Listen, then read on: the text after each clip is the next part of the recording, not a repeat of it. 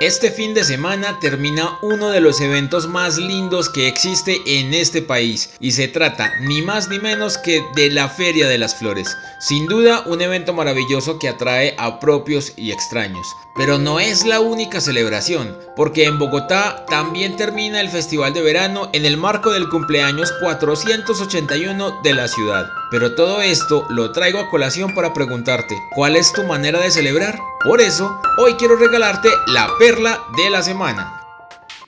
Creo que una celebración siempre es un motivo de felicidad, es un motivo para cambiar un poco nuestros hábitos, rutinas y para aprovechar que en este caso se trata de celebraciones de ciudades o regiones completas y disfrutar de todos los espacios que se abren para que salgamos, los recorramos, invitemos a nuestros amigos y recibamos a los que vienen de fuera a encontrarse con lo que las ciudades tienen para ofrecer. Yo todavía no he tenido la posibilidad de viajar mucho y la verdad me encanta. Así suene un poco loco, me gusta mucho viajar por tierra, porque es una excusa muy interesante para entrar a más lugares, conocer muchas más personas, probar los platos típicos de los lugares y aprender de sus costumbres, conocer los lugares turísticos que tienen y recorrer espacios diferentes. Como soy un apasionado medio loco por la fotografía, también es una buena excusa para llenar mi cabeza, mi cámara y mi teléfono y mis redes sociales de esas fotos, aunque como les digo, no es algo que haga mucho por estos Pero no todo en las celebraciones es turismo, porque en la gran mayoría hay eventos que son parques culturales, tablados, conciertos, alboradas, chirimías, desfiles y cosas similares que invitan a la alegría y a la celebración, y que también suelen asociarse con otro tipo de hábitos como el consumo de bebidas alcohólicas, que de cierta forma desinhiben a quienes las consumen y les permiten ser un poco más extrovertidos, o como dicen otros, un poco más animados. No quiero que me escuchen y digan, a este se le salió lo mojigato, porque no se trata de eso. Todos podemos disfrutar de todo con moderación y en el marco del respeto por nosotros y por los otros. Hoy tengo una historia que me parece interesante compartirles, que está en Lucas 15 y seguro se trata de una de las parábolas que más han escuchado en sus vidas. Comienza en el versículo 11. Para ilustrar mejor esta enseñanza, Jesús les contó la siguiente historia. Un hombre tenía dos hijos. El hijo menor le dijo al padre, quiero la parte de mi herencia ahora, antes de que mueras. Entonces el padre accedió a dividir sus bienes entre sus dos hijos. Esta primera parte se parece en algunos momentos a esas celebraciones en las que lanzamos la casa por la ventana, donde nos gastamos lo que tenemos disponible, lo que no podemos gastarnos y hasta prestamos solo por querer hacer algo más grande o por quedar bien. Pocos días después, el hijo menor empacó sus pertenencias y se mudó a una tierra distante, donde derrochó todo su dinero en una vida desenfrenada. Esta segunda parte se asemeja mucho al momento en que estamos en plena celebración, donde nos dedicamos a disfrutar plenamente y a dejarnos llevar por la música, por el ambiente, por la felicidad, entre comillas, que se siente en un lugar o en el momento, pero que no dura para siempre. Usualmente después de la fiesta, lo saben muy bien los que consumen mucho licor, viene lo más horrible dividido en varias partes. Primero, el guayabo, ese sentimiento de malestar general donde sentimos una serie de incomodidades manifestadas en dolor, indisposición estomacal y similares. Lo segundo, ordenar. Si estamos en casa se trata de ordenarnos, de hacer el inventario de cómo llegamos, qué traíamos, de lo que llevábamos, comenzar a poner todo en su lugar. Si la fiesta fue en casa se trata de poner todo en el lugar correcto y limpiar,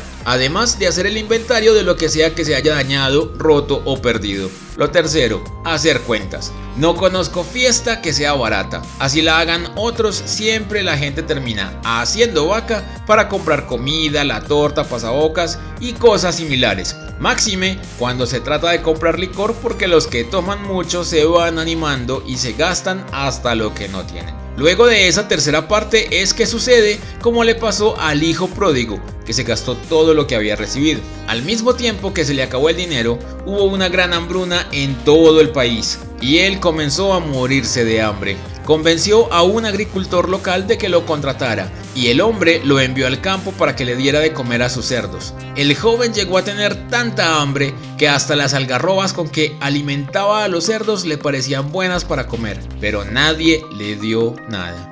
Aquellos que son dados a celebrar en exceso y a gastar desmedidamente porque salen todos los días, porque son de esos cachones que invitan a todo el mundo, porque les gusta el licor y se animan a comprar o a hacer vacas o todos los anteriores, saben lo que tienen que pasar cuando invierten de más en ese tipo de celebraciones y las afugias económicas que traen consigo, porque se desordenan sus cuentas, porque les queda faltando para terminar la quincena o el mes y que tienen que recurrir hasta a prestar dinero, lo genera otro tipo de consecuencias como los intereses y demás. A todas estas, es bueno que te preguntes si de verdad vale la pena pasar por tanto por solo un momento tan efímero. Pero bueno, quiero contarles el resto de la historia. Cuando finalmente entró en razón, se dijo a sí mismo, en casa hasta los jornaleros tienen comida de sobra, y aquí estoy yo muriéndome de hambre. Volveré a casa de mi padre y le diré, Padre, he pecado contra el cielo y contra ti. Ya no soy digno de que me llamen tu hijo. Te ruego que me contrates como jornalero. Obviamente aquí encontramos la culpa. Eso que nos invade como parte del guayabo, no solo físico sino también espiritual, anímico, cuando reconocemos que nos excedimos y que gastamos de más, que pudimos tratar mal a algunas personas o simplemente que nos excedimos en general, porque hicimos cosas que normalmente no hacemos. Eso trae un malestar y pues reconocemos que no fue bueno y tomamos decisiones para que no vuelva a pasar. Pero hay una diferencia grande entre los que son decisiones de vida y entre las típicas mentiras que llegan después de la borrachera. Como por ejemplo, no vuelvo a beber. Continúa la historia. Entonces regresó a la casa de su padre y cuando todavía estaba lejos, su padre lo vio llegar. Lleno de amor y de compasión, corrió hacia su hijo, lo abrazó y lo besó. Su hijo le dijo, Padre, he pecado contra el cielo y contra ti, y ya no soy digno de que me llamen tu hijo. Sin embargo, su padre dijo a los sirvientes, Rápido, traigan la mejor túnica que haya en la casa y vístanlo. Consigan un anillo para su dedo y sandalias para sus pies. Maten el ternero que hemos engordado. Tenemos que celebrar con un banquete, porque este hijo mío estaba muerto y ahora ha vuelto a la vida. Estaba perdido y ahora ha sido encontrado. Entonces comenzó la fiesta. ¿Sabes quién hace fiesta por ti? Solo Dios. Cuando tu decisión es real, cuando es una decisión de vida, cuando estamos listos para cambiar nuestras vidas de verdad, así nos recibe Dios. Hay fiesta en el cielo porque estás tomando las decisiones correctas antes de llegar más lejos. Pero antes de que digas que se me salió lo crispeto o que ahí están pintados los cristianos, quiero decirte algo que cambió mi vida definitivamente cuando decidí conocer a Jesús. No se trata de una religión, se trata de tu relación con Dios. Ponle el título que quieras, llámalo como quieras, porque eso no cambiará en nada la fiesta del cielo cuando tomas las decisiones correctas. Y más todavía si decides por Dios, si decides conocerle, acercarte a Él. Hoy quiero invitarte a que te acerques a Él con una oración genuina, que venga desde el fondo de tu corazón y que de verdad la pronuncies donde quiera que estés, porque es simple y será real si de corazón la haces real. Son pocas palabras. Dios, si de verdad existes, déjame conocerte y hazte real en mi vida. Eso es todo. Solo eso bastará para que Dios sonría y comience a transformar tu vida. Lo has visto con lo que hemos hecho estas seis semanas que han pasado y te aseguro que comenzará a hacerse más real todos los días. Solo ten fe y repite esta oración cada día.